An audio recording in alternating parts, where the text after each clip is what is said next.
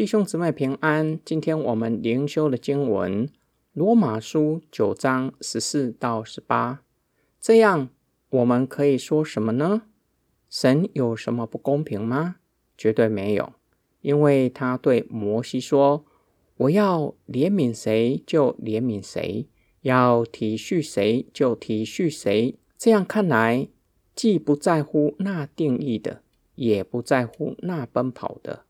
只在乎那发怜悯的神，因为经上有话对法老说：“我把你兴起，是特要在你身上显出我的大能，并要使我的名传遍全地。”这样看来，他愿意怜悯谁就怜悯谁，愿意叫谁刚硬就叫谁刚硬。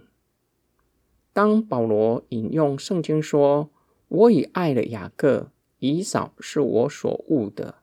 又引发另一个议题：在双子还未能分辨善恶之前，神已爱了雅各。上帝公平公义吗？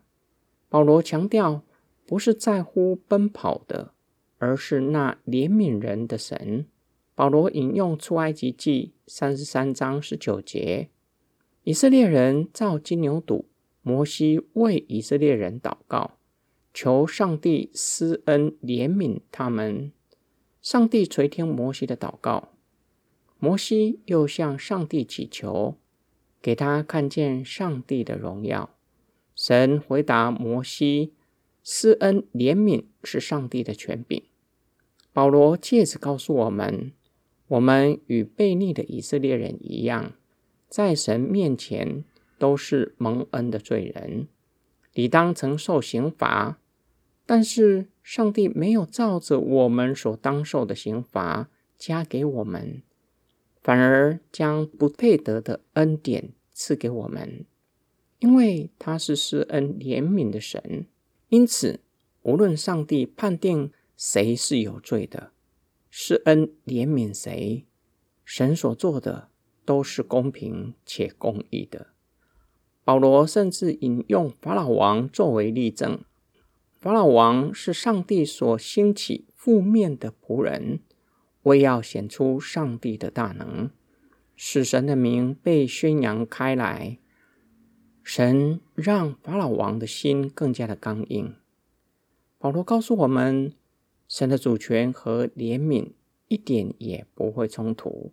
换句话说，上帝有绝对的权柄。行作万事，但是神所做的以及上帝所做事情的方法，绝对不会与上帝的慈爱和怜悯相冲突。今天我们的默想跟祷告，我们必须留意：我们将神的公平和公义放在人的理性之内讨论，有没有可能会出问题？当我们这样做，岂不是把自己放在有如法官的地位？在耶稣所说的进葡萄园工作的比喻，一早进去工作的工人为主人给他的工资和只做一个小时的一样，他们感到眼红。主人回答他们：一块钱是早已经讲定的。另外一方面，主人有绝对的主权。决定他要恩待谁，怜悯谁，承受恩典的人没有任何的权利评价给予他人恩典的人是否合乎公平与公义。保罗为什么同时强调上帝的主权和怜悯呢？因为若是单单强调上帝的主权，特别是救恩上面的预定和拣选，很容易将上帝。说成不讲理性的大怒神，可以任意而为，不受约束，也不能够被约束。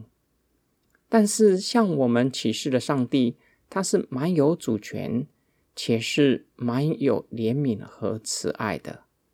他所做的决定，绝对不会与他的慈爱和怜悯相违背。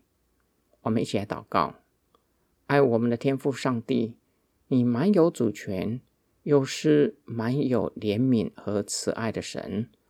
我们没有办法测透你的作为，我们相信你所做的每一件事情都不会背离你的慈爱和怜悯。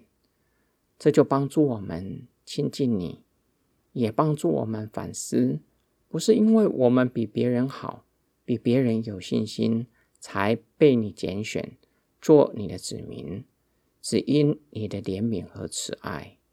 因此，我们成为你的儿女。只夸主耶稣基督和他的十字架。我们的祷告是奉救主耶稣基督得胜的名祈求，阿门。